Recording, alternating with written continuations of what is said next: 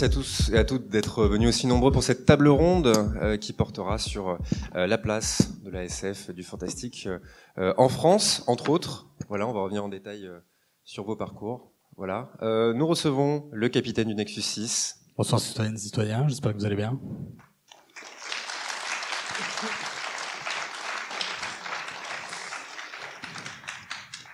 Merci, merci d'être là. Bah merci, je suis ravi d'être ici. C'était très bon avant. On a bien mangé, c'était cool. On a bien mangé, c'est vrai.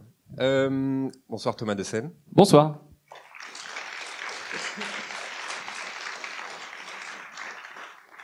Vous êtes, euh, euh, tu es d'ailleurs, on va se tutoyer, ce sera peut-être plus simple. Euh, tu es euh, euh, auteur et réalisateur de la série Zone 42, Exactement. entre autres. Entre autres, ouais. Voilà.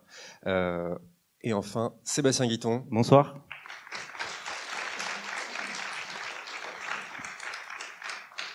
Tu es producteur des séries Soupa Soupa euh, Ouais. et de Seven Peas, Entre autres, ouais. dont on va euh, diffuser pardon le, le pilote. euh, un ce petit soir. extrait technique plutôt, un test Voilà. technique qu'on a fait. Mais euh, C'est ça. Et on va également euh, diffuser quelques épisodes de Zone 42. Voilà, on vous donne rendez-vous déjà euh, tout à l'heure pour euh, nos diverses euh, projections. Voilà. Et moi je me présente pas, on n'explique pas ce que je fais. Je... Capitaine du Nexus 6, je me suis dit. Ouais, euh, d'accord, euh, 80. Voilà, les citoyens euh, vous ont reconnu, enchaînons, capitaine. Euh, très bien. Alors, pour commencer, euh, je propose une question un peu un peu large. On va on va parler du fantastique, euh, de la science-fiction. Euh, capitaine, quel est ton premier souvenir SF fantastique à, à la télé? En À la série. télé, en série. Oui, c'est les difficultés. C'est vrai que j'aurais dû relire tes questions avant cette conférence. Je pense que l'une, l'un des premiers vrais souvenirs, ça a été la série V. Euh, certains d'entre vous s'en, souviennent certainement. Ou bien aussi, euh, encore plus ancien, euh, j'ai oublié, avec David Vincent, quelqu'un va m'aider. Les envahisseurs. Les envahisseurs, merci. Donc ça, ça a été vraiment euh, mes premiers souvenirs. Donc quand même des choses qui, euh, qui aujourd'hui euh, sont hors du temps, je dirais. Euh, euh, beaucoup de gens ne savent peut-être pas, quoique V a eu une, a une, un reboot il y a quelques années, très très mauvais reboot d'ailleurs, euh, soyons clairs. Donc, donc ça, c'est vraiment mes, mes deux premiers souvenirs de SF en série. Et ça a été des, des, des chocs vraiment ou ça t'a plutôt intrigué au départ euh Euh, v, j'aimais beaucoup parce qu'il y avait un aspect aussi premier contact, c'est des, c'est des thématiques qui m'intéressent beaucoup. Les envahisseurs, ben pareil, premier contact, mais plus insidieux, plus politique, euh, enfin plus plus dans une logique de, de critique sous-jacente. Voilà, euh, les envahisseurs sont cachés là où V, ils sont au grand jour, etc. Donc euh, oui, euh, évidemment une conscience politique. Enfin, en même temps, la science-fiction sert aussi à ça. La bonne science-fiction, c'est euh, du bon divertissement quand il y a cet aspect divertissement avec en plus euh, un texte, un sous-texte, quoi, évidemment. Il y a effectivement plusieurs lectures parfois euh, selon les productions. Euh, Sébastien, même question. Qu'est-ce qui te vient en premier euh, dans, dans tes souvenirs de spectateur moi, c'était plus sur de l'horreur, on va dire, mais c'était les contes de la crypte. ouais. Euh, voilà, ça, ça m'a. J'étais assez jeune à ce moment-là, et euh, ça reste, euh, voilà, quelque chose d'assez marquant. De marquant. Ouais. Ouais. Et puis, euh, bah après, il y en a eu plein d'autres. euh, ça dépend des, des périodes. Il y a eu euh, Bu- Bu- Buffy là dont, dont vous avez passé. euh, On a diffusé Buffy Voilà. effectivement hier et soir. euh, voilà, c'est toute ma mon adolescence. Ça, Mm. donc voilà, il y a eu différentes périodes. Et Thomas? Euh, D'instinct, si je dois me rappeler mes tout premiers, ça devrait être X-Files à fond, euh, où mes parents regardaient et je restais planqué derrière. Et au bout d'un moment, ils se sont dit, vas-y, viens, regarde. J'étais traumatisé. Et Code Quantum. J'ai adoré Code Quantum. J'adore cette série. Enfin, je- ça fait longtemps que je l'ai pas vu, mais j'adorais. Je sais pas, ça mélangeait autant de la SF que des, euh, des faits historiques. Euh, super série. Vraiment très bien, Code Quantum. Et justement, bah, tu, tu parlais de, la, de, la, de ces séries-là, de la trilogie du samedi, euh, de Buffy, tout ça. Moi, c'est ça que ça m'évoque. Euh, mais c'est valable aussi pour vos séries. Quel regard vous portez aujourd'hui, avec un regard qui s'est du coup aiguisé avec le temps euh, Quel regard vous portez sur ces séries qui ont fait naître peut-être chez vous des, des, des, vocations, des, des passions peut-être? Moi, j'ai pas revu les envahisseurs ni V euh, depuis très très longtemps, donc je t'avoue j'aurais eu du mal à avoir une euh, une vraie analyse là sur la chose. Par contre, c'est vrai qu'on on en a cité d'autres là. euh, euh, on parlait de Buffy par exemple. C'est vrai qu'aujourd'hui, moi, j'ai quand même du mal à, à revoir. C'est vrai que l'as- l'aspect kitsch, euh, c'est des choses qui ressortent beaucoup. Euh, on parle on parle souvent de Stargate SG1 aussi, que beaucoup de gens en sens. Moi, même à l'époque, alors que j'appréciais l'expérience, je trouvais que il se foulait pas trop non plus quoi. Enfin, c'est-à-dire euh, c'est bien joli. Ok, on fait la planète des Vikings, on fait la planète des Indiens d'Amérique, on fait des- ça. Pour moi, ça n'allait pas très très loin, surtout par rapport au film qui lui avait une, une vraie mise en scène, enfin une, une vraie euh, construction d'univers. Donc même à l'époque, alors que je kiffais cette série, j'étais plus dans une démarche quand même assez critique. Je trouvais que bah, malheureusement que la science-fiction euh, bah, pâtissait encore d'un manque de, moyens aussi parce qu'on ne la prenait pas au sérieux. Et je pense qu'aujourd'hui, on ferait une nouvelle série Stargate. On, re, rebooterait Stargate SG1. Aujourd'hui, je pense qu'il y aurait beaucoup plus de moyens mis en place dans la création d'univers euh, particuliers à chaque planète qu'on va visiter, par exemple. Donc euh, aujourd'hui, j'aurais tendance à être assez critique parce que c'était des périodes où la reconnaissance de ce genre, en tout cas au niveau des séries, n'était pas encore actée, quoi. Puis, puis 20 Battlestar Galactica, on en parlera sûrement, peut-être. Enfin non, on n'est pas aux États-Unis, on parle en France, pardon, excusez-moi. Excusez-moi. Euh, et euh, euh, Sébastien, peut-être en 2018, selon toi, quelle est la place euh, de ces séries qui portent sur l'imaginaire, sur la science-fiction euh, quelle, est cette, quelle est la place qu'il aurait donnée en France à ces séries-là, à ton avis? Ah, en France, la place, il y a moins de place. Mais bah, on voit que, enfin, à l'étranger, ça marche super bien. En France, c'est quelque chose. Euh, les, les, les, les, diffuseurs en fait n'investissent pas encore complètement dedans. Euh, ils sont peut-être frileux ou des choses comme ça, mais voilà, moi je trouve qu'à l'étranger, toutes les nouvelles plateformes et tout se lancent dessus, mais euh, en France, c'est encore un peu frileux euh, là-dessus. Donc les, les, spectateurs français vont se diriger évidemment vers des productions étrangères anglo-saxonnes pour consommer de l'imaginaire euh, en série? Bah oui, clairement. Moi, j'ai même lu des trucs. Euh, c'était le producteur du film Grave, donc c'est plus un film, un drame horrifique qui est sorti l'année dernière. Il disait que si Grave était sorti en anglais, il pense que ça aurait euh, augmenté le nombre d'entrées, parce que vu que c'était un film d'horreur français, les gens se sont dit mais c'est français, euh, on va pas le voir. Et j'ai l'impression qu'il y a quelque chose. Nous, par exemple, dans Zone 42, c'est une série qui il y a du fantastique, il y a des monstres, et beaucoup de gens nous ont dit ah ok, vous voulez faire vos Américains. pas du tout en fait. C'était toi quand tout à l'heure je te parlais de X Files, Code Quantum, les contes de la crypte aussi c'est des références en fait, c'est mes références et j'ai certes voulu prendre ces références, mais les faire à la française quoi. Et ça me fait chier quand on dit euh, ok ah, vous voulez faire ça, vous voulez faire à l'américaine. Non en fait euh, juste, enfin ils ont pas le monopole de, de la science-fiction du fantastique, je crois pas. Et c'est vrai qu'on ressent euh, dans Zone 42 ce côté euh, un peu à la française, mais surtout que toi, tu n'as pas, au contraire, tu n'as pas voulu te, te cantonner à l'imaginaire, au fantastique. Il y a du burlesque parfois, c'est une comédie. Euh, je crois sur, sur le, le site, c'est comédie horrifique, exactement. Ouais, c'est comédie dramatique horrifique. Voilà, c'est ça. Parce que, ça montre que voilà, tu, tu, tu as voulu toucher à, à différents genres. Et à ton avis, est-ce que c'est euh, en lien avec à la française? Est-ce que les, les productions anglo-saxonnes se spécifient, euh, sont spécifiques euh, à certains genres? Bah, Moi, en référence, j'avais pas mal de productions anglo-saxonnes, notamment la série Utopia, que j'adore et qui est folle et qui mélange pas mal de choses. Mais c'est surtout le cinéma sud-coréen. Euh, le film The Strangers, qui est sorti pareil il y a 2-3 ans et qui commence comme un, un thriller policier, devient un buddy movie, puis un film d'épouvante. Et je fais, waouh, mais on a le droit de faire ça, quoi. Et, euh, et c'est là où je me suis dit, j'avais envie de tester ce mélange de genres. Mais c'est déjà arrivé avec le, le cinéma anglais, euh, Edgar Wright fait, fait ça à merveille, je trouve, euh, dans sa trilogie Cornetto. Et, euh, et donc voilà, j'avais envie de tester ce truc-là que j'avais jamais trop vu en France. Et c'est dommage. Il y a, il y a des, quand même des tentatives qui, qui sont arrivées de, de ce genre de choses, mais c'est très faible, quoi. Et c'est. Mais on, on, dit que les, les spectateurs ne, français ne sont pas réceptifs euh, à, à, la science-fiction, à l'imaginaire. Vous en pensez quoi, au final Est-ce que c'est peut-être dû à la place qu'on leur donne à la télévision française, peut-être? On reste dans le cadre de la série, tu veux dire? Oui. Oui. Euh, non, moi je suis absolument pas d'accord. Bon, la, la, la, problématique, elle est, tu l'as soulevée, c'est vous voulez faire à l'américaine. Les Américains ils savent faire, nous on sait pas faire. C'est un, c'est un débat en fait perpétuel. C'est le fossoyeur de film qui avait, qui avait dit que c'était une prophétie autoréalisatrice nulle. C'est-à-dire, il euh, n'y a pas de public pour ça en France, donc on ne fait pas, donc rien ne sort, donc personne ne regarde, donc en fait il n'y a pas de public pour ça, etc., etc., etc. Alors que moi je pense qu'il y a un vrai public, il suffit de voir plein de gens regardent les séries américaines. Enfin, je veux dire, il n'y a aucune raison. Par contre, il y a ce, ce déficit d'image.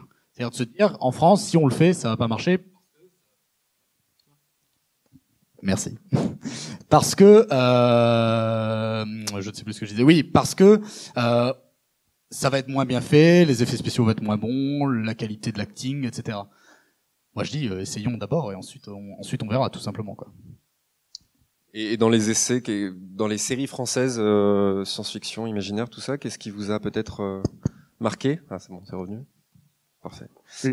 Oui. Les revenants, c'était cool. Les, les revenants. Là, il y a eu. Bah après, on peut considérer que Camelot, il y a du fantastique dedans. Bien sûr, ouais. Euh, Et j'ai qui fait va jouer justement sur peut-être du hors-champ. euh, Ouais. Il va repenser la- le comment montrer le fantastique. Puis après, lui, c'était balèze parce qu'il était sur de la shortcom euh, en access prime time, donc je pense pas qu'il pouvait se permettre. Puis en termes de budget, c'était compliqué. Même dans la mise en scène, ouais. c'est beaucoup de plans fixes, dans les, en tout cas dans les quatre premières saisons. Ouais. Mais ouais, il a réussi à faire ça. Mais après, son frère a fait HeroCorp, du coup, qui a eu, qui est même une série de super-héros, quoi. Donc là, on est complètement dans le fantastique et la science-fiction. Sinon, là, ouais, il y a une, il y a une série qui m'intrigue pas mal, qui va sortir, qui s'appelle Ad Vitam, qui a remporté un prix à Série Mania. Je sais pas si vous en avez entendu parler. Non. Euh, rapidement, le pitch, c'est les, les gens, euh, enfin, la science a combattu la mort, entre guillemets. Et euh, le personnage principal est joué par Yvan Attal et il a 120 ans. Et en fait, c'est un, un policier et il y a une, une, une vague de suicides qui débarque. Et du coup, le pitch fait pas trop mal quoi pour une série française. Mais il y a, il y a eu une série Arte qui s'appelle Intrusion qui m'a pas mal plu il y a 3-4 ans, qui ressemblait au film Ennemi de, de Denis Villeneuve. D'accord. Mais pareil, inconnu quoi. Enfin, personne le connaît. Mais même Ad Vitam, tu, je sais pas si tu l'as dit, c'est quelle chaîne, quelle Je sais pas plateforme? C'est Arte aussi, hein C'est Arte aussi, oui, ouais. C'est ce que tu m'as dit tout à l'heure. Donc, euh, Ouais, peut-être, ouais. c'est ce que c'est ce que tu m'as dit. je, ne fais que répéter. Ne vous battez pas, ça vaut pas le coup. Ça vaut pas le coup. Très bien. Mais même, euh, enfin, moi, ça m'évoque aussi Soupa Soupa, tout simplement, parce que euh, même, je suis honnête, moi, en tant que simple spectateur, Soupa Soupa, je sais pas si certains d'entre vous l'ont vu, euh, c'est un super héros qui a des pouvoirs, euh, qui vit dans un monde euh, qui est le sien, vraiment. Est-ce que vous aussi, vous avez voulu repenser la représentation de l'imaginaire dans dans Soupa Soupa? Bah, ce qu'on a voulu représenter, c'est vraiment le, le, le quotidien d'un peu n'importe qui, du, du, du mec un peu un peu loser, un peu à la bref, concrètement, et euh, qui, découvre des super pouvoirs et qui du coup bah arrive à arrive à ses fins, même s'il y a des embûches, etc. Donc euh, donc là-dessus, ouais, on est sur euh, sur de la de la recherche de de de- d'histoire un petit peu science-fiction quoi, et ils permettent des, enfin voilà. Après, on a utilisé un petit peu tout ce qui est toutes les différentes techniques pour y arriver, d'animation et de live et de stop motion. Voilà euh, un petit peu. Ouais, vous avez cherché peut-être euh, différentes façons. Exactement, euh, ouais. Ok, je pense par exemple à la musique, ça m'évoque la, la musique, mais qui est uniquement faite euh, en beatbox. Ouais. Déjà, donc c'est vous sortez des, des classiques, mais justement dans vos parcours de, de consommateurs de, de séries euh, imaginaires science-fiction, à quel moment euh, vous vous êtes dit dirigé vers une professionnalisation peut-être? Quand est-ce que vous avez eu, quel a été le déclic? Je pense par exemple au Nexus 6. euh, à quel moment tu t'es dit euh, je vais faire moi aussi mes mes vidéos sur sur ce genre-là? Euh, mon, mon cas est un peu particulier dans le sens où j'ai pas du tout fait euh, d'études euh, dans la production, dans l'audiovisuel, etc. Par contre, euh, je fais des films avec mes meilleurs amis depuis qu'on a 12 ans. Ça commence à faire 20 ans. Et euh, on a monté une boîte de prod ensuite, etc. Donc ça a été plus ça le parcours. Et il y a eu un moment où on a eu le temps, tout simplement. C'est parce que quand YouTube a explosé, nous, on, on faisait plus trop de films. Et on était en train de se dire, on rate quelque chose. Donc en fait, il y avait déjà un besoin, en fait. Donc il n'y a pas eu de déclic particulier dans le sens où depuis des années, on produisait déjà. Il y a juste eu un moment où on s'est dit bon, ça fait longtemps qu'on fait plus rien, euh, go, on y va. Et moi, effectivement, bah, c'était le moment où j'ai commencé à consommer pas mal de, de, de vidéos sur YouTube, donc notamment euh, François le Fossoyeur de film et d'autres, Le Visiteur du futur, etc. Et euh, non, je- moi, le constat il était très simple. Je suis personne ne parle de science-fiction, enfin uniquement de science-fiction sur euh, sur YouTube. Euh, je suis un passionné, je vais le faire, voilà, tout simplement. Donc il n'y a pas eu de, de déclic par rapport à, à ma- ma consommation par ailleurs, puisque l'envie était déjà là, quoi, tout simplement. Est-ce que, juste pour continuer sur Nexus 6, est-ce que c'était une nécessité de faire de, dans la mise en scène euh, de tes émissions, euh, de représenter un vaisseau spatial Il fallait que visuel, tu pouvais pas te, te contenter de, de voix off peut-être C'était important pour toi de, de Bah déjà le vaisseau spatial je l'avais, donc euh, autant le mettre euh, à profit. effectivement. Hein? Ouais, je vois qu'il y en a qui connaissent. Euh, inévitable. Bon, l'ambition elle est autre, c'est-à-dire là l'ambition c'était de montrer qu'on pouvait faire autre chose sur YouTube Ok. Que euh, du fast cam simple. Quoique, d'une certaine manière, on fait du fast cam aussi, parce que c'est pas parce que je suis dans le cockpit de mon vaisseau et que c'est super cool parce qu'il défonce que je fais autre chose que du fast cam en fait. euh, soyons honnêtes. Mais euh, après, il y a les scènes euh, de nos aventures dans l'espace. Donc pour ceux qui connaissent pas, Nexus 6, donc ça parle de science-fiction. Euh, donc je critique des œuvres ou des thématiques de la science-fiction, mais en même temps, ça se passe dans un univers de science-fiction. Donc je suis le capitaine de vaisseau spatial et vous allez voir nos aventures dans la galaxie, sur des planètes. J'ai des ennemis, j'ai des aliens, bref. Et euh, l'idée, c'était de montrer en fait, il, il est haute, c'était de montrer qu'en France, on y revient, on peut euh, faire des choses de qualité avec des effets spéciaux de qualité, avec une prod de qualité, et en plus, on l'a fait sans argent. Donc c'est-à-dire qu'à partir du moment où de l'argent viendra, les gars, euh, ben il y a moyen que ça soit encore mieux. On fait un financement participatif en ce moment, je ne sais pas si vous avez donné. Euh, on en reparlera. Euh, mais du On en coup, parlera un peu plus tard. eh, je suis pirate de l'espace, hein, excusez-moi, mais c'est comme ça. Euh, donc, euh, la volonté, elle était de, de montrer qu'on pouvait faire autre chose. Zone 42, c'est exactement la même démarche. C'est euh, c'est fini, des, des petites vidéos euh, tranquilles pépères. Euh, on montre ce qu'on sait faire, on montre qu'il y a- qu'on a les compétences, qu'on a des professionnels qui peuvent mettre en avant leurs compétences et faire euh, des vidéos de qualité. Et en fait, tout simplement. Et Thomas, dans, dans, pour, pour Zone 42, notamment, Bah, c'est comme a dit le capitaine. euh, nous, c'était quand on a commencé Zone 42. Moi, j'étais étudiant encore en, en école de ciné, et c'était, on faisait, on faisait pas mal de courts métrages avant. euh, exactement la même chose quand on était jeune, on faisait des choses, mais à ce moment-là, je me disais pas, je veux devenir réalisateur. euh, C'était fou, quoi. C'est impossible. Et au final, euh, je commençais, je produisais cette série dans le sens où chaque fois que tu faisais un court métrage, tu tuais tes personnages à la fin. T'as un truc de, ah, j'aimerais bien raconter la suite. euh.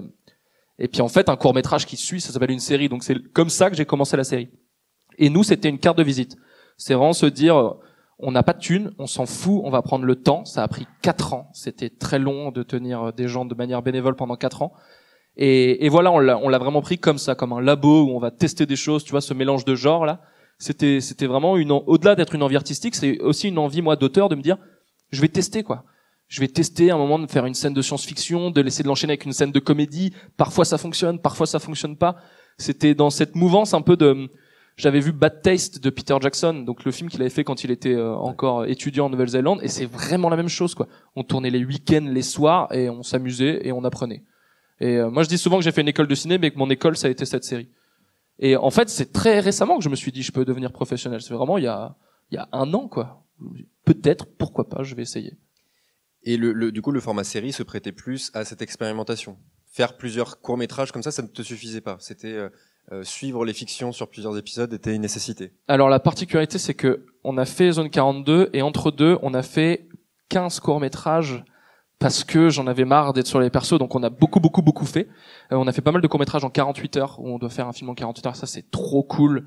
Et pareil, on a gagné des fois les concours donc on a pu aller rencontrer pas mal de gens. Très formateur aussi. Ouais, super bien. Mais surtout, un truc qui est chouette avec les séries, qui a pas avec les courts-métrages, c'est qu'on crée une communauté autour d'un projet. Alors après, c'est difficile sur YouTube parce que là, si je rencontre quelqu'un aujourd'hui sur Zone 42, je vais dire abonne-toi à la chaîne, il va me dire bah ça sert à quoi Vous allez mettre d'autres épisodes? Et je vais dire non. Il va me dire bah je vais pas m'abonner, je m'en fous. Donc ça, c'est la difficulté des séries qui sont sur YouTube. Mais en même temps, on a créé, il y a des gens qui se sont accrochés au personnage et même encore euh, là ces derniers jours, il y a des gens qui regardent la série qui font putain j'ai kiffé euh, l'univers, le truc, je comprends l'état d'esprit.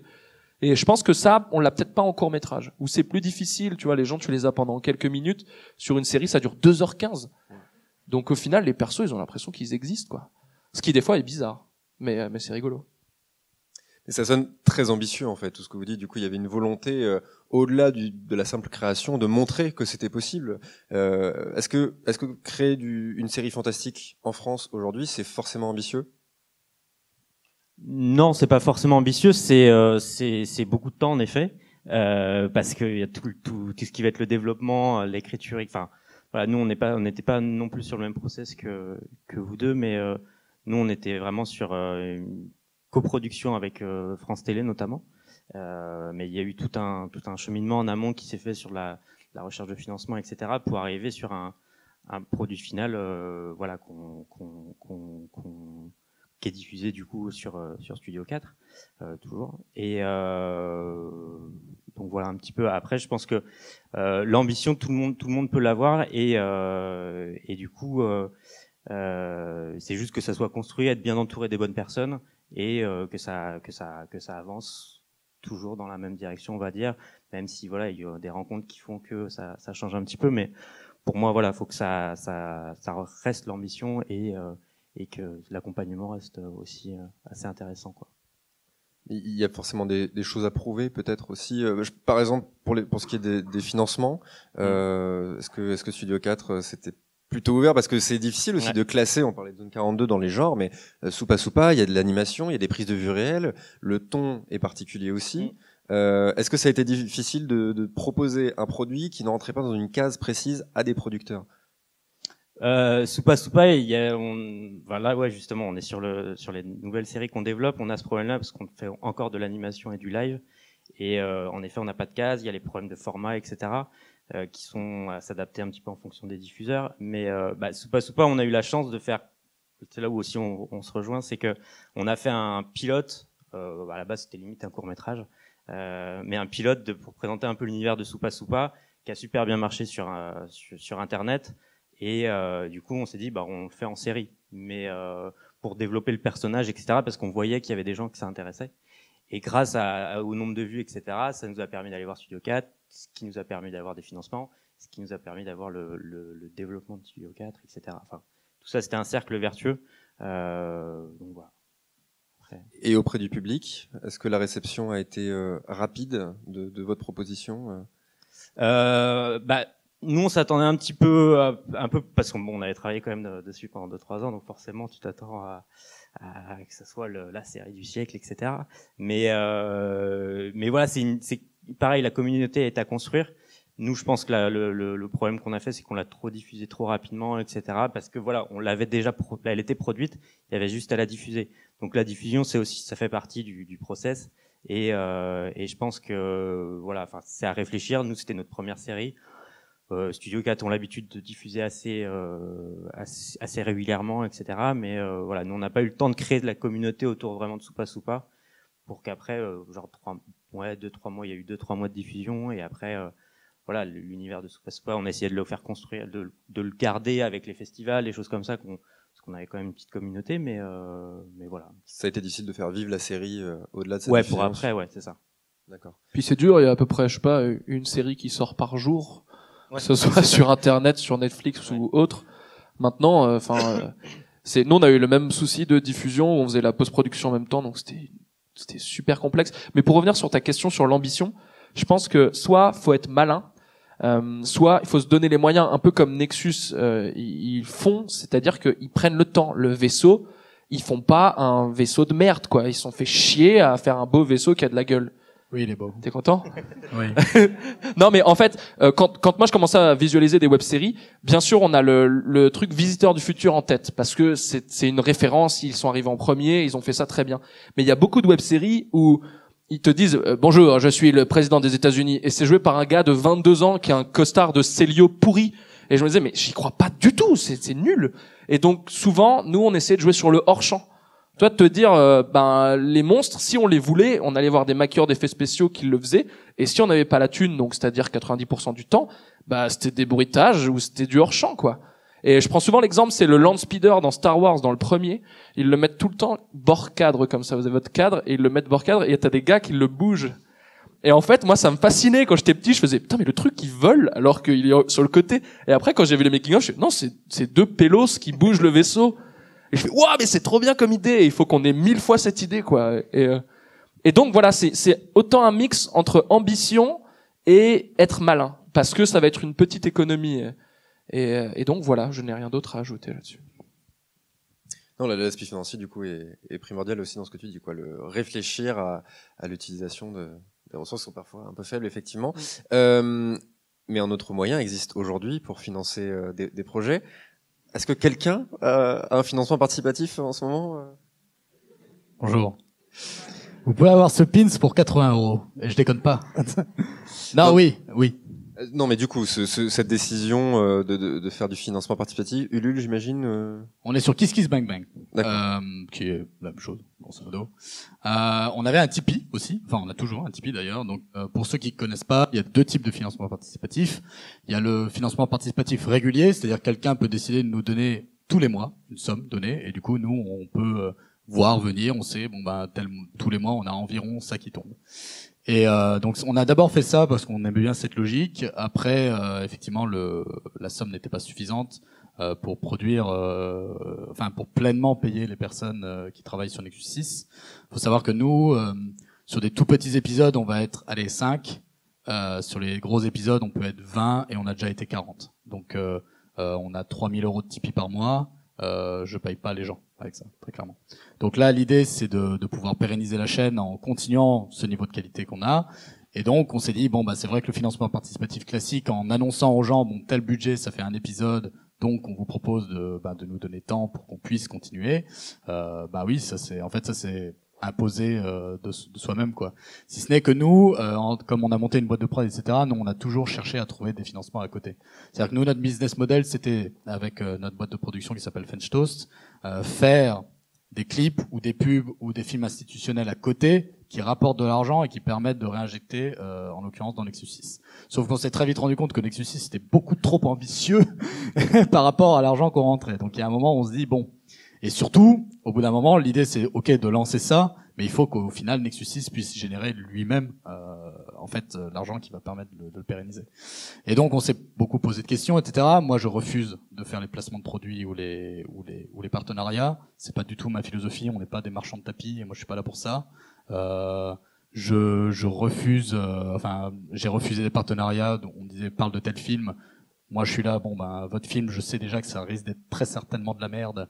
Donc, comment on fait? Ah ben non, si vous en dites du mal, on va pas vous payer. Je fais bah, vous voyez, c'est un petit peu problématique.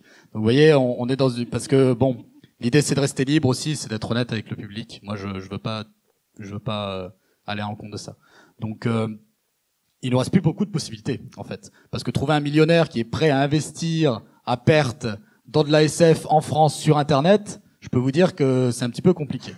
Donc on a réussi à créer une communauté. On s'est dit bon, en fait pour moi c'est une, une- hyper positif. C'est enfin positif au sens total du terme, c'est-à-dire c'est une bonne démarche. On a un public qui sait ce qu'on fait, qui apprécie. Ok, bah si vous voulez qu'on continue, on vous propose d'être actionnaire en fait, d'être investisseur de Nexus 6. Euh, comme ça, on reste libre. Notre liberté de ton, elle va être totale. Si je veux aborder des fois, enfin, dans Nexus 6, pour le moment, on l'a pas encore trop fait, mais euh, à l'avenir, il y aura des fois des, des moments assez durs, quoi. Enfin, des, des, des trucs euh, qui, qui pourront être choquants ou etc. Si je fais euh, un partenariat avec, euh, je sais pas, telle marque qui me paye la vidéo pour que je puisse, en plaçant deux trois trucs, ils vont peut-être pas être d'accord que j'ai du meurtre infantile. J'en sais rien. Bon, par exemple, c'est un exemple. Euh, et ça, moi, j'ai un vrai problème avec ça. Donc, vous investissez et on va pouvoir continuer. Et surtout, on est redevable qu'auprès du public. Alors pas à tous les points, hein, c'est-à-dire que ça ne veut pas dire que vous avez le droit de me dire ce que j'ai le droit de faire, etc. Non, euh, on, on est des créateurs, on a une vision, etc. Après, peut-être que vous serez pas satisfait, peut-être que vous trouvez ça nul, ou je sais pas, il y aura peut-être des débats, mais euh, vous, vous nous aidez à faire ce qu'on fait déjà. Et donc pour moi, c'est hyper positif parce que on reste libre. C'est vraiment le- la démocratie au sens le plus, le plus total. Vous, le peuple, vous permettez à nous, créateurs, de faire euh, ce, que, ce, que, ce qui vous plaît. Je trouve ça génial. Et par ailleurs, on continue quand même à chercher d'autres moyens de financement. Donc il y a le CNC. Maintenant, je pense qu'on va, on va l'aborder. Donc nous, on a eu une aide du CNC. On va leur demander cette année. On mine de rien, on continue quand même à faire des prods à côté pour rentrer de l'argent. Donc on est, on ne veut pas dépendre uniquement euh, du public qui va nous aider dans notre financement participatif. On, veut avoir aussi d'autres sources de financement, mais pas pour faire, pas pour m'en mettre plus dans la poche. Bon, bah, c'est dommage, mais bon, bref. Euh, mais plus, au contraire, pour que les épisodes soient encore mieux ou qu'on en fasse plus. C'est-à-dire que si on a plus d'argent, on fera plus. On fera pas, euh, ok, ben on paye encore mieux les gens. Non, ça, on veut déjà bien payer les gens. En tout cas, au minimum, au minimum selon les grilles syndicales, parce qu'il faut savoir qu'il y a des grilles syndicales. Euh, moi, un, un figurant, je dois le payer tant par jour. C'est comme ça. Donc moi, je veux au moins respecter ça. Et en plus, en tant que boîte de prod, on est obligé. On peut pas faire du travail bénévole. Jusqu'à présent, bon, bah, on était en fait dans l'illégalité totale. On a eu un contrôle URSAF, ils ont été gentils parce que euh, on leur a fait comprendre, euh, oui, disons que c'était sur les, euh, en dehors des, des temps de travail, euh, etc. Ce qui est complètement faux. Mais ils ont été sympas. Si un jour on se reprend un contrôle de URSAF, bah, on aura beau euh, argumenter, euh, on, on sera dans la merde. Donc voilà, c'est parce que aussi il y a des obligations légales. Et moi, ça fait quatre ans que j'ai des professionnels du cinéma et de la télé qui travaillent sur la chaîne et qui, qui donnent de leur temps, etc. Moi, je veux les payer correctement. Voilà, c'est tout. C'est aussi con que ça. Et est-ce que ça met une pression supplémentaire?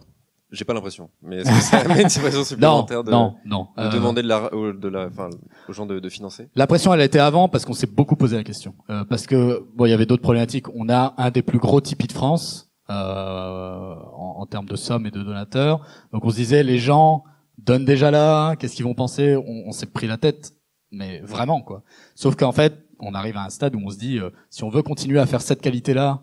Euh, grosso modo, pour ceux qui connaissent, euh, on va vous faire, en gros, là, à l'avenir, des épisodes que comme Cowboy Bebop, enfin, comme sur les gros épisodes. Donc ça veut dire des effets spéciaux, plusieurs acteurs, du maquillage, etc. On n'a pas le choix, en fait. Soit la chaîne s'arrête, et ce qui est, ce qui serait dommage, à mon sens, soit on passe par là. Et si on passe par là, mais que ça ne marche pas et que les gens ne donnent pas, bon bah ok, j'ai compris. Le public ne veut pas de ça. Et ce sera un constat, et tant pis, la chaîne s'arrêtera. Mais c'est le public qui aura voté, en fait. Donc, euh, ben, tant pis. Voilà. Enfin, je serais malheureux, je me suiciderais, mais rigolez pas, rigolez pas quand ça arrivera dans deux mois, vous verrez. Bref. Et dans, dans votre cas, Thomas, Sébastien, est-ce que euh, le financement participatif a été une option à un moment donné euh, Pas forcément sur Zone 42, euh, dans ton cas, Thomas? On l'a fait nous, Ouais. mais euh, on Et a si- eu que 3000 euros parce qu'on n'était pas aussi connus que Nexus. Non, mais ouais, on l'a fait au tout début. On a eu 3000 euros et franchement, c'était une super aide euh, de lancement en fait. C'est parti en deux semaines parce qu'on était une équipe de 15-20 personnes et rien que la bouffe et les trajets, ça part vite. Et on a réussi à trouver un mécène, nous, à un moment, qui nous a pas donné beaucoup, mais qui nous a aidé parce qu'on a fait une projo au cinéma. Et euh, quand tu fais une projo au cinéma, faut que tu loues ta salle et t'as un truc qui s'appelle le DCP, parfois qu'il faut, qu'il faut, c'est payant parfois, et puis il y a le technicien qu'il faut payer aussi. Et en fait, on a trouvé un, un mécène qui nous a donné de l'argent parce qu'il aimait bien le projet. Euh, juste en contrepartie, il fallait mettre son logo sur l'écran. Donc moi, je fais, bah, vas-y, euh, donne-moi ton JPEG et, et, et à boule là, les sous. Mais ouais, c'était fou quoi. On a eu des petites. En fait, c'est ce que je leur disais tout à l'heure. Nous, on a eu des aides du fait qu'on n'avait pas de thunes. Les gens ils faisaient, putain, mais vous avez pas de thunes, on va vous aider. Vous auriez été France 4, on ne vous aurait jamais aidé et tout parce que vous avez de la thune. Mais vu que vous, vous êtes des pauvres, venez quoi. Et ça, c'était ça, c'était chouette. Et du coup, est-ce que vous avez un peu déchanté de, de ces 3000 euros ou est-ce que c'était la somme que vous aviez demandé ou? On avait demandé 2500, on a eu 3002. Ouais, du coup. Un, euh, waouh, le bingo quoi. Ouais. Et est-ce que c'est euh, des cartons comme il y a pu en avoir sur euh, les sites de crowdfunding? Je pense à Noob notamment qui a explosé euh, euh, de mémoire. Je crois que c'est 600 000 euros qu'ils ont récolté. Ouais, ils ont fait, ils en ont fait deux, Et 600 plus 000 pour le et jeu vidéo, un ouais. million, euh, un million et quelques pour le jeu vidéo, ouais. Voilà, il, y a, est- il y a quelques mois. Là. Ouais. c'est quand même des sommes monumentales. Ouais. Euh, est-ce que ça montre que le public est peut-être plus ouvert? Bah, En fait, tu parlais de ça. Finalement, euh, si c'était France 4, on vous aurait rien donné, mais euh, le, le public est peut-être plus attaché à ce genre de. Bah, Je pense chemin. que c'est le côté communauté, tu vois. Euh, Noob, par exemple. j'ai- Alors moi, je suis pas un gros fanas de Noob et je suis pas un gros spectateur de Noob, mais de ce que je vois, c'est quelqu'un qui est clair avec ses fans et qui va lui dire voilà, nous on fait ça comme ça. Et il y a, j'en ai parlé avec Davy Maurier qui lui aussi fait des, web-séries depuis longtemps et il me disait lui ce qu'il aime dans le- la production web, c'est le fait qu'il y ait personne. Quand il parle aux gens, il parle aux gens et les gens peuvent lui répondre. Et, et ça, vraiment, c'est quelque chose que lui, par exemple, il, il veut pas, il veut pas enlever. Et Noob, je pense que c'est ça qui, qui ça a fonctionné, quoi. Il y a des gens, ils sont reconnus dans cette bande de potes qui se fait plaisir et, euh, et qui ont juste envie de kiffer, faire kiffer les gens. Ils se sont dit, vas-y, je les aide, quoi. Et euh, ouais, à mon avis, à mon avis, il y a le même truc. euh, tu vois, nous, on a eu des demandes de, de gens qui nous ont dit, faites un crowdfunding pour la saison 2. Et euh, bon, là, on n'a pas envie, nous. Et puis, euh, je suis sur d'autres projets, mais, mais, euh, mais pourquoi pas? Moi, moi, je pense vraiment que des, des initiatives comme ils ont pu faire avec Nexus, ça redonne le pouvoir un peu aux gens en disant, voilà, moi, je veux voir ces projets, je vais les aider. Et euh, c'est de l'investissement, clairement, parce qu'ils savent pas ce qu'ils vont y avoir. Ils vont peut-être donner de l'argent et être déçus à la fin. Mais au final, quand on paye sa place de ciné, on sait pas ce qu'on va voir, quoi. C'est la même chose. Et il y a, moi, moi, il y a même des gens là ces derniers temps, ils m'écrivent pour me dire, j'aimerais tellement que ma redevance télé, je peux, la, je peux, je puisse la donner au créateur que je souhaite. Et je pense que c'est une des pistes de- d'évolution qui pourrait venir le jour où bah, la télé mourra, parce que ça arrivera. Euh, ouais, ce serait pas, ce serait pas si con de dire, bah ma redevance télé, euh, je donne 30 euros à ça, à ça, à ça, ce serait pas con. Bah, le, le CNC a évolué là-dessus. Mais c'est pour ça que je dis que je pense qu'il Ouais. va y avoir une vraie évolution. Donc le CNC maintenant qui, bon, qui de toute façon est quand même plus susceptible d'aider la fiction, hein, même s'ils aident quand même des chaînes euh, euh, éducatives aujourd'hui. Mais euh, ouais, là il y a un vrai pas en avant quoi. On se rend compte que bon, euh, par contre le, le budget annuel alloué est pas est sans commune mesure avec celui de la télévision hein, et du cinéma pour. Mais euh, non, il y a, un il y a des minimum. pas quoi. Il y a un minimum d'abonnés, si j'ai pas de bêtises, 50 000 abonnés. Ouais, je, en a ouais. 20 je- ou 50, je crois. Ça dépend Et il y a chaînes. 10 000 aussi. 10 000 abonnés, Yes, ouais. Voilà, 10 000 et 50. 50. Il y a ouais. des paliers, c'est bien. Ou, ou, par exemple, nous, on n'a pas 10 000 abonnés, mais euh, on a gagné des prix en festival, donc on, peut- on est admissible à la première aide. D'accord, des, des conditions quand même euh, Ouais. pour, pour avoir. euh, D'accord. Mais même en fait, le CNC, ça, ça, je- il y a eu, je- j'en parlais avec quelqu'un aujourd'hui, je sais plus qui. Euh, ça ne permet que avec des, à aider que des chaînes qui ont quand même déjà une démarche assez professionnelle. Parce que le CNC ne va aider qu'à hauteur de 50% des dépenses. C'est-à-dire que nous, on a eu une aide de 50 000 euros. C'est-à-dire qu'on était obligé de trouver 50 000 euros à côté pour pouvoir les recevoir, parce qu'ils ne peuvent pas représenter 100% euh, du coût d'un projet. Donc en fait, euh, très clairement, un YouTuber tout seul qui, qui fait ses vidéos euh, tranquillement chez lui et qui a 10 000, même 3 millions d'abonnés, imaginons, euh, bah c'est compliqué de réunir 50 000 euros si on lui donne une aide. euh, C'est pas c'est pas adapté à tout. Hein. Nous, on est dans une logique de production plus dans une logique ciné et, et- télé, et on a un producteur et on a cette cette culture d'aller chercher de, l'argent, etc. Donc on sait le faire, mais quelqu'un qui est seul et qui euh, et, qui euh, d'un coup se retrouve avec une aide du CNC, même 10 000, euh, bah, c'est compliqué de les, retrouver, de les trouver quoi. Ces, ces autres 10 000 pour produire. Donc c'est pas c'est pas adapté à tout le monde, je pense. Après, tu peux commencer en auteur. T'as pas Oui. mal d'aides en CNC Bien qui sûr, sont pour les bien auteurs. sûr, c'est vrai.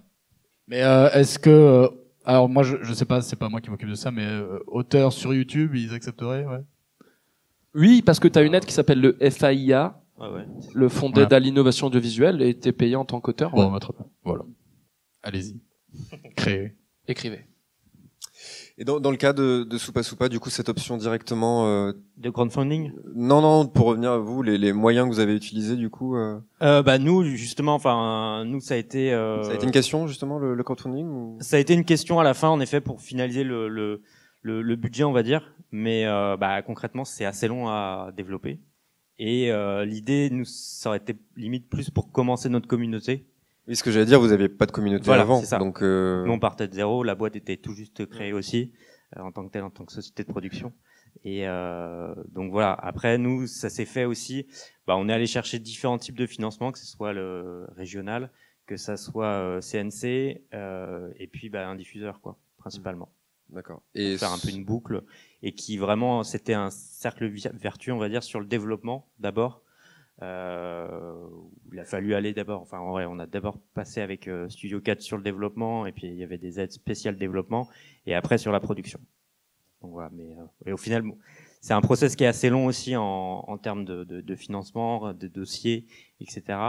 Mais euh, bah, nous, on a réussi à le faire assez rapidement et euh, enfin voilà, pour produire une série en, en tout en deux ans, deux ans du développement au, à la livraison finale, on va dire. Euh, on trouvait que c'était pas mal parce que maintenant là c'est Mm. c'est un peu plus long. C'est la particularité pour moi des, des web-séries, c'est que souvent sur le web, on va souvent dire que c'est des œuvres qui sont assez spontanées, où les gens ont l'idée, vont la faire, sauf qu'en web-série, ben, tu prends plus de temps, quoi. Et donc, tu as cette euh, dichotomie entre c'est quelque chose de spontané, mais en même temps, faut le tenir sur le long terme, parce que, ben, vous, par exemple, si vous avez fait des aides régionales, tu passes en commission et tout, c'est, ça Ouais. prend du temps, quoi. Et par, parfois, c'est, complexe, quoi, de tenir un projet. Euh, Moi, j'étais étudiant quand j'ai commencé, euh, à la fin, t'en peux plus, quoi. Tu te dis, mais, pff, je veux faire autre chose, j'en ai marre de ces personnages à con. Non, mais c'est intéressant. Du coup, on a, on a quand même les deux exemples. Euh, mais est-ce que dans, dans, dans ton cas, selon toi, la web série, euh, est-ce que c'est un modèle viable pour pour les séries de genre, ou est-ce que ce serait plutôt un outil de transition peut-être vers vers la télé ou Bah, là, on a un exemple concret qui est que François Descraques avec Visiteur du Futur va faire son adaptation au cinéma. Alors après, pour moi, pour le moment, c'est une exception. hein. Euh, Il y a que lui. On va voir ce que ça va donner. Et je qu'il pense. vient de la web série, il est passé, il a été Par la diffusé télé. sur France 4, bah, Ouais. sur Studio 4.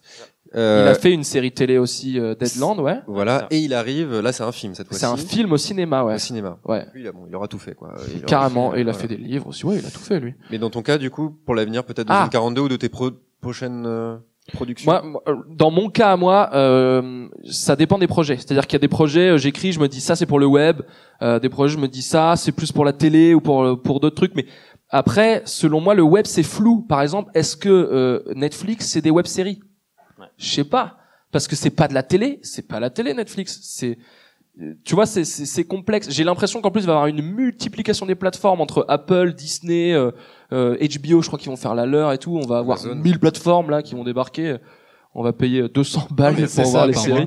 Même euh, même YouTube, hein. euh, Ouais, avec. YouTube Premium, ouais. YouTube Premium qui est arrivé. Ouais. Mais moi, je suis pas contre ces trucs-là. C'est juste qu'à un moment, ils vont devoir se, se retrouver dans une salle tous ensemble et dire bon les gars, on, on cumule, euh, on fait des abonnements parce que, enfin, on n'aura pas les sous pour être abonné à toutes les plateformes, quoi.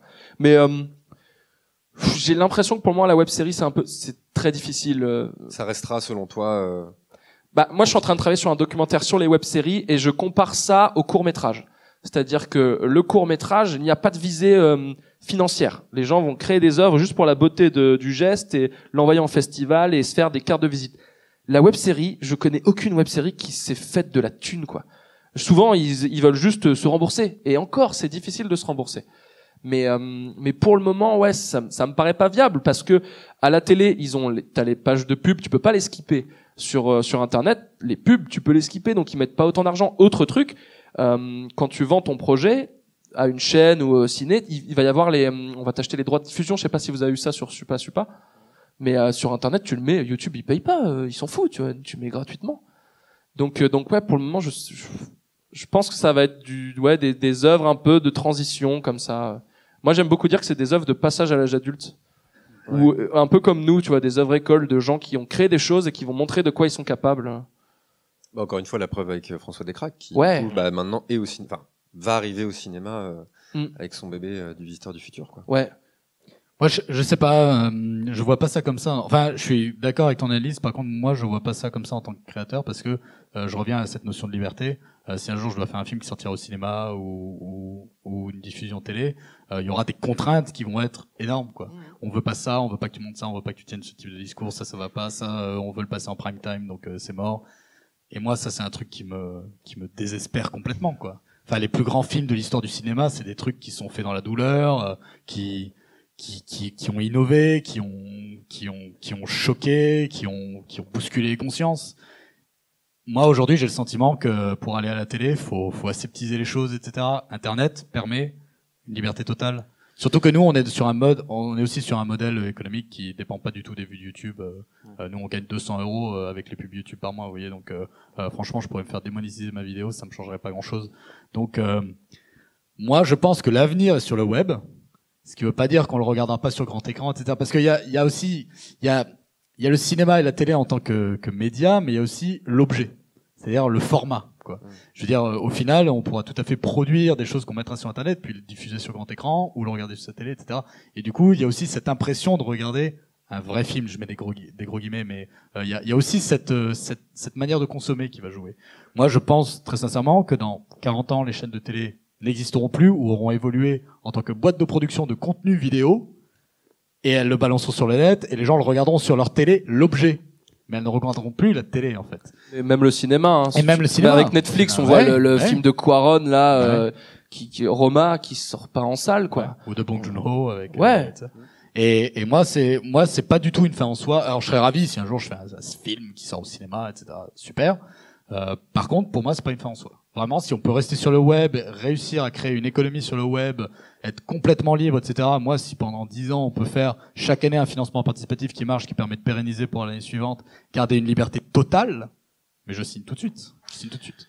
Mais tu dis que l'avenir euh, des, des séries est peut-être sur le web, mais quel est l'avenir des séries SF et fantastique Parce que même sur le web, ça reste un public exigeant. On est sur euh, un temps de, de, de comment on appelle ça, le time watching, time watch, je crois, où les gens zappent très très vite. Et, et le, la SF, après c'est mon avis, mais ça met quand même un temps à s'installer. Il faut installer une ambiance, il faut installer beaucoup de choses. Dans une 42, c'est le cas. Euh, vous le verrez euh, tout à l'heure dans, dans les épisodes. Euh, quelles sont véritablement les séries euh, de genre qui ont perduré dans le temps au final? Le Visiteur, ça a duré quatre saisons, Ce qui est pas mal. ce qui est très bien, ce qui est très bien. Euh, mais à l'heure actuelle, euh, est-ce que est-ce que même le web est, le, spectateur web est réceptif euh, à ce genre? Je pense que ça va aussi très vite sur le web, donc les gens se, je vais pas dire se lassent, mais ils découvrent aussi plein d'autres nouvelles choses. Donc, euh, donc forcément, euh, t'as les- t'as l'essoufflement des auteurs et la, la boîte de prod aussi sur son contenu en tant que tel. Et puis même de vouloir explorer aussi d'autres univers. C'est aussi l'avantage, comme tu dis, de pouvoir explorer, d'être créatif sur le web. Euh, voilà. Après, euh, t'as l'économie derrière qui est, qui est différente. C'est ce que j'allais euh, dire. Moi, la frayeur que, que j'ai, c'est que, tu vois, par exemple, est-ce que tu te sens de faire euh, Nexus 6 comme vous le faites maintenant pendant 20 ans? C'est-à-dire dans un mode, tu vois, où vous êtes tout le temps en train de produire constamment et tout. Ou est-ce que tu aimerais bien un moment être pff, un Ouais. peu plus Ah, cool mais ça, quoi? inévitablement, il y aura les choses de la vie qui font que. Tu vois, il y a un moment, ça à va 60 devenir balais, plus dur. plus, quoi. tu vois, bien sûr. Et en fait, le- autre ouais, chose. Je ferai autre chose, en fait. sur, sur le web, tu vois, même pour le visiteur du futur, et c'est pour ça que j'attends grandement le film, au-delà de la qualité artistique que va avoir, c'est tu mets sur YouTube, les gens ils payent pas pour le voir. Donc c'est facile en fait, juste ils cliquent, ils aiment bien, ils aiment pas, ils s'en vont, ils s'en foutent. Mais faire le geste de déplacer, d'aller dans une salle, de payer, même une plateforme, de payer. On l'a vu avec les séries qui sont sorties YouTube Premium. Ils sont pris une tollée dans les commentaires de quoi? Faut payer pour voir vos séries et tout. Les gens, c'est encore gratuit difficile. De quoi? Malgré quoi? Malgré le premier mois gratuit. Ouais, malgré le premier, je- j'en ai parlé avec certains des créateurs, Flaubert, Adrien Méniel, c'est, c'est chaud pour eux. Ils disent, putain, mais on a créé une série, euh, les gens, ils nous déglinguent sur leur mode de diffusion. Bah, les- oui, le premier épisode a fait un million de vues et après ça, ça s'effondre. Ouais. Euh, alors qu'il y a un moment, si, si les gens veulent de la fiction, c'est le serpent qui se mord la queue. Pour avoir de la fiction ambitieuse, bah, à un moment, il faut de l'argent qu'on peut pas non plus euh, être que dans ce que je disais tout à l'heure, du hors-champ, de la débrouille et tout. euh, parce que, euh, parce que oui, à un moment, si, si tu vois, si le vaisseau, on veut le voir voler, voir des batailles spatiales, ben, il pourra pas être tout seul, ce bon vieux Romain Toumi, quoi. Bah oui. Romain Toumi, c'est notre responsable effets spéciaux. Tout le monde ne connaît pas Romain Toumi, Thomas euh, définit un peu les choses. Ah bon? Non. Euh, non, vous avez raison. euh, euh, merde, je voulais dire un truc et j'ai complètement oublié. Laissez-moi réfléchir, continue à parler. Ouais, bah, moi, juste une, que- quelque chose que je viens de me dire du coup de ce que tu viens de dire, c'est peut-être aussi qu'à la télévision, les gens n'ont pas l'impression de la payer, la télévision. Ouais. Et, euh, et sur le web, bah, c'est peut-être ça vient d'arriver en fait. On est toujours dans une démocratisation. Et même, ah, c'est revenu. Non, non, vas-y, vas-y, vas-y, je t'en prie. Non, tu parlais du time watch, etc. euh, les gens qui vont regarder vite fait et s'en aller, bah tant pis. Enfin, tu vois, moi ça me dérange pas du tout. euh, du moment que tu as intéressé d'autres gens. Et je pense qu'il y a la masse suffisante de gens pour que pour que ça ait un vrai succès, pour que pour que ça, soit reconnu. Euh, Il y a aussi un autre aspect qu'on n'a pas trop abordé, mais aujourd'hui, les gens sur le web, euh, enfin les personnes qui regardent YouTube, on est encore sur du euh, 8 à 24 ans. Après 24-25, déjà, les gens qui regardent vraiment YouTube plongent. Bon. Euh, ça plonge vraiment. Euh, moi, des gens de mon âge, quand, quand j'ai comme je me suis lancé sur YouTube, ils comprennent, ils s'en foutaient. Enfin, ils comprenaient pas du tout. Quand la chaîne a commencé à marcher, ils se foutaient de ma gueule. Ça, mais oui, enfin, tu fais tes petites vidéos. Je bah les gars, euh, enfin non, non, il y a vraiment un truc qui est en train de se faire. Donc euh, ces gens-là, donc c'est-à-dire quand YouTube a explosé, a commencé à vraiment marcher, donc il y a 10, 10 maintenant peut-être 10 ans, ouais, Ça va 8 faire dix ans. ans, euh, ouais, ouais. bah, il y en a, il y en a, ils avaient, euh, ouais, ils avaient entre 8 et 8 et 16 ans, mais hop, maintenant ils commencent à avoir 30 balais et en fait à rechercher autre chose. Et moi je pense que ben tous les gens qui regardaient pas YouTube, ils vont mourir. hein. Et euh, en fait, il y aura plus que des gens qui regarderont YouTube et le web. Et c'est ça, c'est cette, ce- cette transition générationnelle qui va s'opérer, qui au final va donner un vrai poids à la création sur le web. Parce qu'à terme, moi je le dis, les gens ils vont vraiment plus naturellement se porter là-dessus. Et effectivement, le mode de consommation, et je suis d'accord, sera peut-être plus versatile, plus euh, moins moins accrocheur. Mais si tu fais de la qualité, moi je suis pas d'accord. Mais il y a un truc qui m'amuse dans tout ce que tu dis, c'est que tu ne parles que de YouTube, tu vois. Je te fais rire. Ouais, tu me fais ultra. Euh, hilarant. ouais, euh, par convention, mais euh, Et pas mais, du euh, fantastique surtout. Parce que la question, c'est effectivement YouTube, euh, c'est parfois un public qui ne qui ne rajeunit pas euh, sur certains. Je pensais aujourd'hui Grenier qui a dit ça récemment euh, dans une vidéo qui, qui touche un public euh, assez âgé, des- enfin, pour un public internet. Mais la place du fantastique étant moindre sur euh, sur YouTube, euh, est-ce que cette démocratisation de l'internet va prendre en compte euh, La place de la fiction même sur YouTube. déjà, ouais, déjà. eh Juste la plus, euh, fiction sur YouTube, euh, c'est une galère quoi. Hmm. Enfin, le, en fait, si vous allez sur le site du CNC, vous pouvez voir les, il y a des bilans de chaque chaque année, ils mettent les chiffres cinéma, audiovisuel et internet et la fiction, c'est vraiment c'est- un petit pourcentage de visionnage. Le top, c'est les clips vidéo de, de musique. C'est Oui. ça le truc le plus vu. Et après, c'est les tutos. Et euh, c'est les deux Les trucs tutos, les plus vus. Ouais. Ok. Et mais mais la fiction sur YouTube, c'est chaud quoi. C'est regarde, c'est c'est presque jamais en tendance, c'est passé. Tu vois, là il y a des- l'algorithme de YouTube. En plus, l'algorithme de YouTube, il est fourbe parce qu'il va vous proposer des trucs que vous faites que regarder. Donc si vous regardez les trucs, euh, si vous regardez de la fiction, il va vous proposer de la fiction, tant mieux. Mais à la base, Internet, c'est la découverte. C'est waouh, trop bien. Il y a un océan de plein de trucs. Je vais aller me balader. YouTube, maintenant, il vous, si vous regardez des vidéos de tennis, il va vous proposer que des vidéos de tennis. Et ça se trouve, vous connaîtrez jamais le tennis de table. Parce que non, il s'est dit, non, toi, tu kiffes le tennis, je vais te montrer que des vidéos de Nadal et Federer. Et donc, euh, les gens, tu vois, il y a des gens, ils vont regarder que des vidéos, je sais pas, de, de, de, de prank ou de, de urbex ou je sais pas quoi. Moi, je regarde Ouais. pas trop ces trucs-là. Et ben, ils ne verront jamais d'autres choses. Parce que l'algorithme fait en sorte, et sur Netflix, c'est la même chose. Netflix va faire en sorte que tu ne vois que les choses que tu aimes bien. Ah, vous avez aimé ça? On vous propose ça. Et donc, des fois, c'est, si t'es pas le truc tendance, tu vois, si t'es un peu différent, c'est un peu chaud. Et vu qu'en France, euh, la SF et la science, la, la science-fiction et le fantastique, c'est pas forcément le truc euh, tendance encore, tu vois. Ah, ouais, tu sous-entends que ça va venir quand même. Je pense que ça va venir. Parce que tu parlais de gens qui vont mourir et je pense que les gens qui décident vont mourir, forcément. Voilà.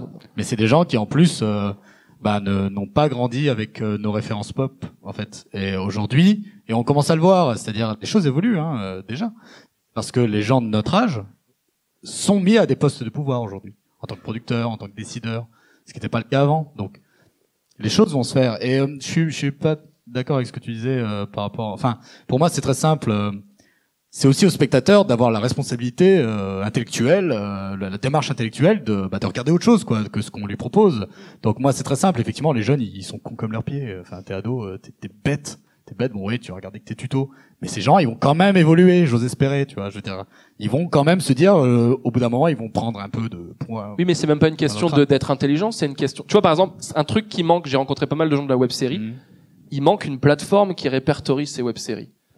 Tu vois Il y en a comment au Canada, euh, au Canada, il y en a Ouais. des Mm. pas mal qui sont faites. Studio 4 le fait un petit peu, tu vois, parce que c'est une chaîne qui, rép- qui a une ligne éditoriale et qui le fait, mais encore, c'est des, des C'est fictions web qu'ils ont- série.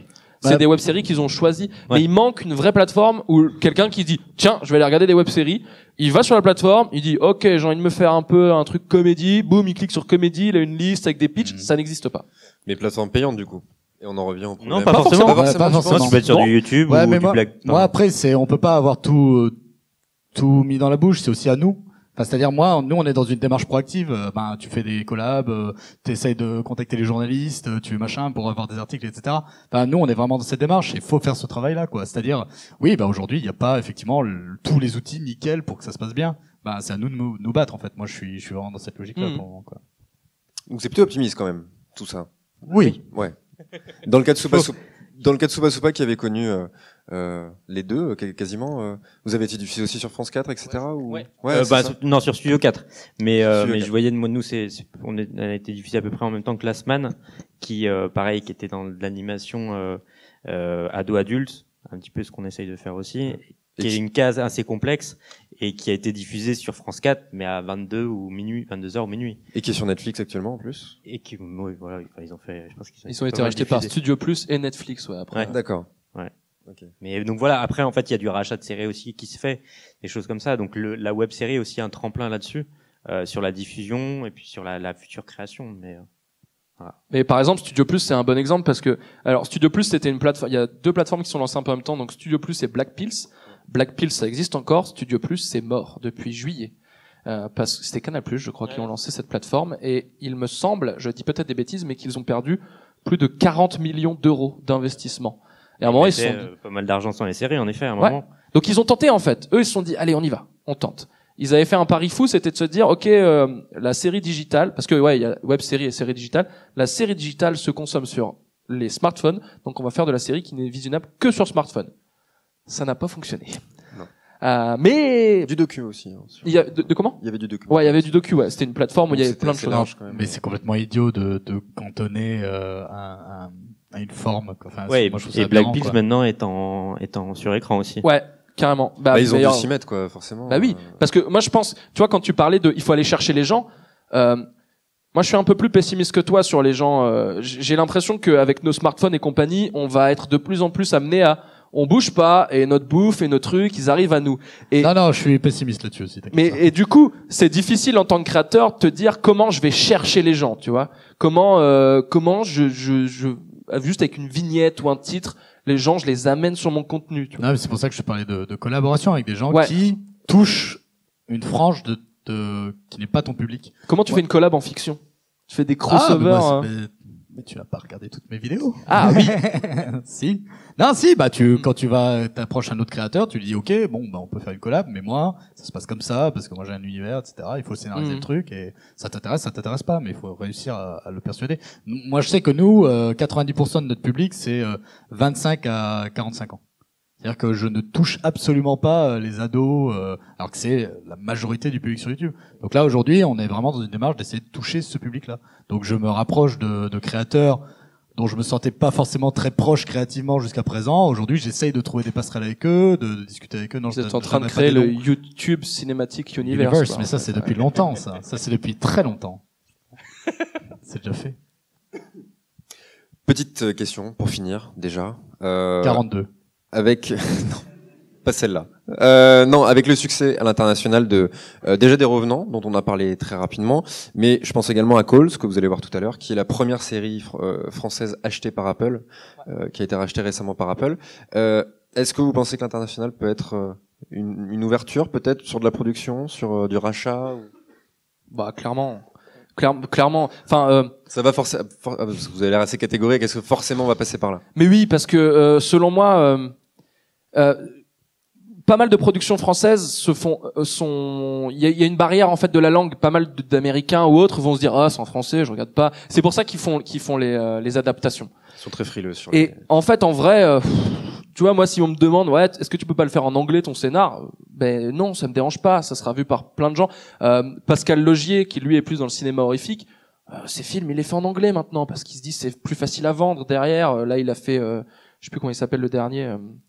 Je me rappellerai plus, mais il l'a fait en anglais pour ça, quoi. Alors qu'il y a Ouais, Mylène Farmer dedans. Non, surtout, surtout, tu le disais, même en France, on va avoir tendance à mettre sur un piédestal une production qui va être en ang- ang- anglaise. Donc euh, c'est c'est tout bénef. Moi, non, nous on fait une version euh, espagnole, japonaise, anglaise, quand tu veux. Puis Mais c'est difficile parce que, euh, excuse-moi, mais le CNC, il t'oblige pas à avoir une production française du coup si on veut Alors, les aides. Pour les aides CNC, oui. Mais Ouais. après, si t'as, après t'arrives à leur vendre à l'international, euh, bon bah t'auras plus ton aide CNC pour ça, mais tu peux Mm. faire. tu peux- Mais il y a pas longtemps, je réfléchissais, tu vois, quand on a commencé à parler de cette table ronde, à euh, qui en France a réussi à faire des œuvres de science-fiction qui ont fonctionné à l'international.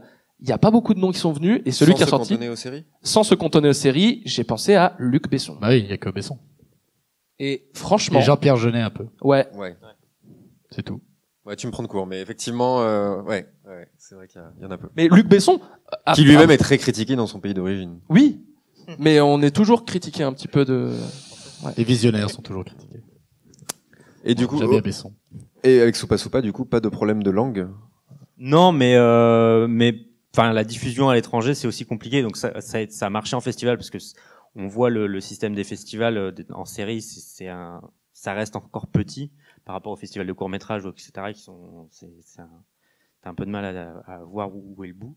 Mais euh, mais en, en, en série t'as as un, une sorte de microcosme on va dire. Et du coup, bah, une fois que t'arrives dans certains, t'arrives à aller dans certains festivals, c'est plus facile d'aller dans les autres, on va dire. Mais euh, et du coup, bah, c'était assez simple et on a eu un plutôt bon accueil dans justement dans le festival.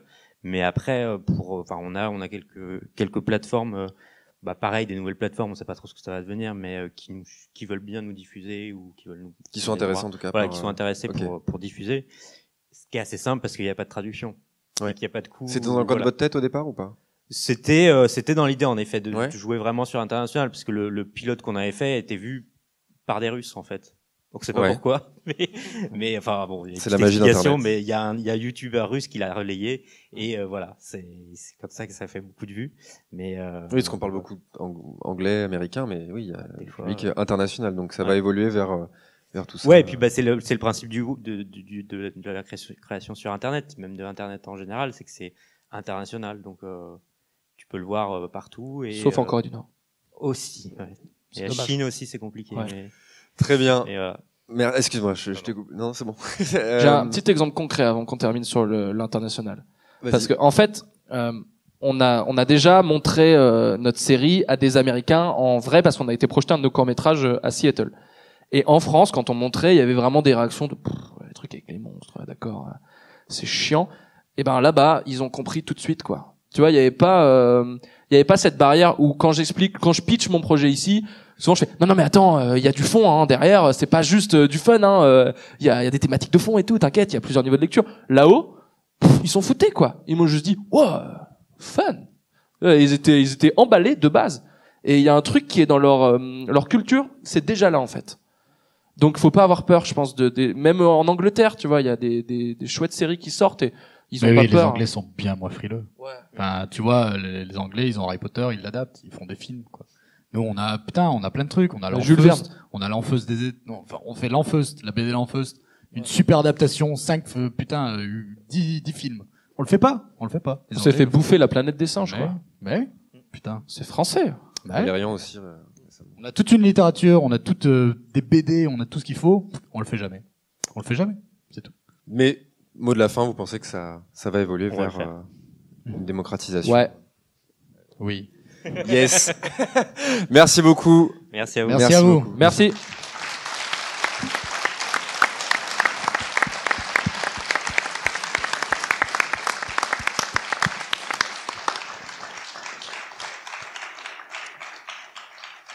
A-t-on le temps pour quelques questions, peut-être? Oui, c'est un oui. Est-ce qu'on peut faire passer un micro, peut-être? Est-ce que des gens ont des questions ici pour euh, nos invités? Euh, Non. Non. Ne soyez pas timide. Ah, Ah, nous avons une question. deux. J'en vois deux. Juste ici.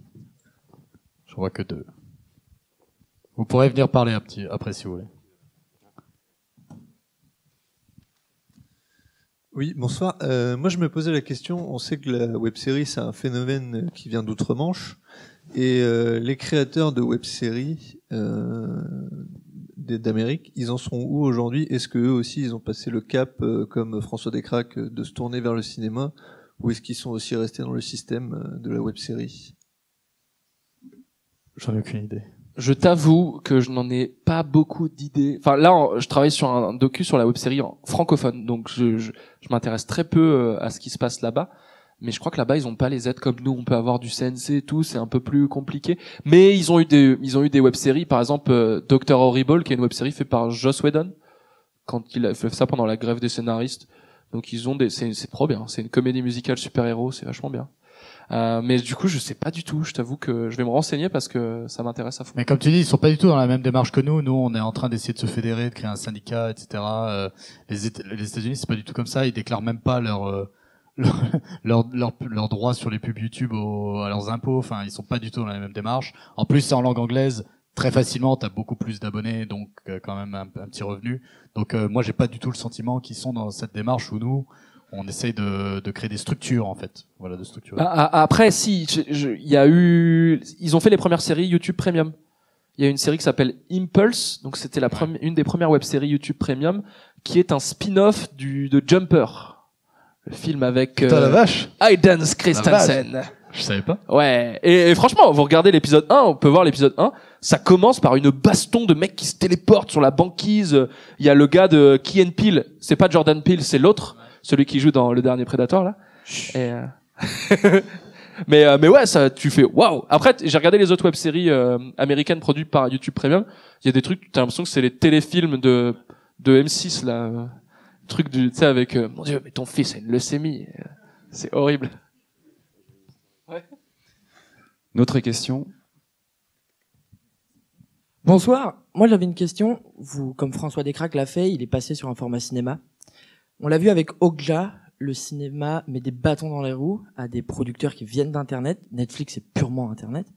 Vous n'avez pas peur que même des grands créateurs qui passeraient sur Internet, on l'a vu avec Ogja encore une fois, vous n'avez pas peur que les distributeurs ils gueulent Ils veulent pas parce qu'il n'y a pas le format qu'ils veulent, ça leur plaît pas parce que ça vient d'Internet Qui qui gueule par rapport à quoi? Bah, le festival de Cannes avait gueulé par rapport Ah oui. à Okja. Et c'est peut-être un problème. Je sais pas, s'il l'a eu, on n'a pas de nouvelles. François Descraques avec les visiteurs du futur. Hmm. Mais peut-être que ça a été une galère. Il s'est pointé en disant, je débarque d'Internet. Bah après, c'est- de toute façon, c'est la, c'est la problématique que je soulevais tout à l'heure.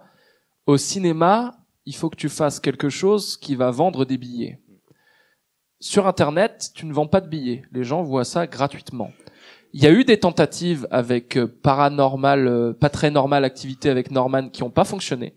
Il y a eu le Manoir l'année dernière qui a moitié fonctionné. On dit souvent que c'est un bid, mais ouais, apparemment ça a pas mal marché et c'est rentré dans ses frais, mais c'est pas ce qu'ils attendaient. Je pense que les gars se sont dit, on met tout le monde, on va avoir des millions de vues. Et ben non, et ben non. Les gens ont préféré voir des blagues racistes. Euh, mais du coup, euh, pff, moi j'ai envie de te dire, tant que les œuvres existent, je m'en fous Ouais, que les ça. distributeurs gueulent. Parce qu'en fait, c'est juste, on leur a mis, enfin, ils ont créé un système, et là, ce système, il est en train de se péter la gueule. Du coup, on est face juste à des gars qui font, ah mon dieu, mon Lego, il n'a plus aucun sens. Parce que ce qu'ils ont fait avec Netflix, en fait, c'est qu'il y a la chronologie des médias, et ils ont dit à Netflix, ouais, on veut bien que vous sortiez vos films en salle, mais du coup, ça veut dire que vos films, vous pouvez les mettre sur votre plateforme que trois ans plus tard. À Netflix, ils ont dit, mais, euh, mais non. Enfin, on veut les diffuser maintenant, nos films. Alors, je pense qu'il va y avoir, va- les deux vont devoir mettre de l'eau dans leur vin. Parce que Netflix va pas pouvoir faire son sale gosse pendant mille ans à faire, Eh, eh, eh, je fais ce que je veux, j'ai racheté le film d'Orson Welles, et, euh, parce qu'ils l'ont fait, ils ont, ils ont fait ça. Mais, euh, mais Ah. les, les autres vont devoir aussi mettre de l'eau dans leur vin. Ah, je suis tout à fait d'accord avec toi, c'est-à-dire, euh, bah, les distributeurs, ils avaient qu'à euh, mettre l'argent. Enfin, quand t'as Bong Joon-ho qui a un film qui vient et qui arrive pas à le produire par les moyens classiques parce que parce que les gens disent euh, c'est trop choquant. Enfin, tu sais, quand toi t'es un créateur, quand t'es un artiste, tu dis mais allez vous faire foutre. Euh, ben il y a Netflix, ils me donnent l'argent. euh, J'en ai rien à foutre qu'il soit euh, pas au cinéma mon film. Le but premier de la création, c'est que l'œuvre soit. Je, moi, j'ai dit ça en interview aujourd'hui. Je, je ne me pose pas la question de si ça va marcher. Enfin, même si euh, le but c'est ça. Mais à partir du moment où l'œuvre est, elle existe, t'as déjà gagné d'une certaine manière. Tu vois, il y a pas d'échec. T'as réussi. Que ce soit au cinéma ou autre part, euh, tant pis. Et puis en plus sur Netflix, les gens vont le regarder. Donc euh, franchement, euh, pff, Moi, tant y mieux qu'ils gueulent. Hein. Il y, a- il y a un truc que je crois aussi, c'est que les, le- les humains aiment beaucoup se rassembler autour de passions communes. On peut le voir avec les conventions. Les conventions, c'est des gens qui se sont dit, hey, on aime le même truc, mettons les gens, qu'on va les, les trucs qu'on aime bien, on se réunit et on fait ça.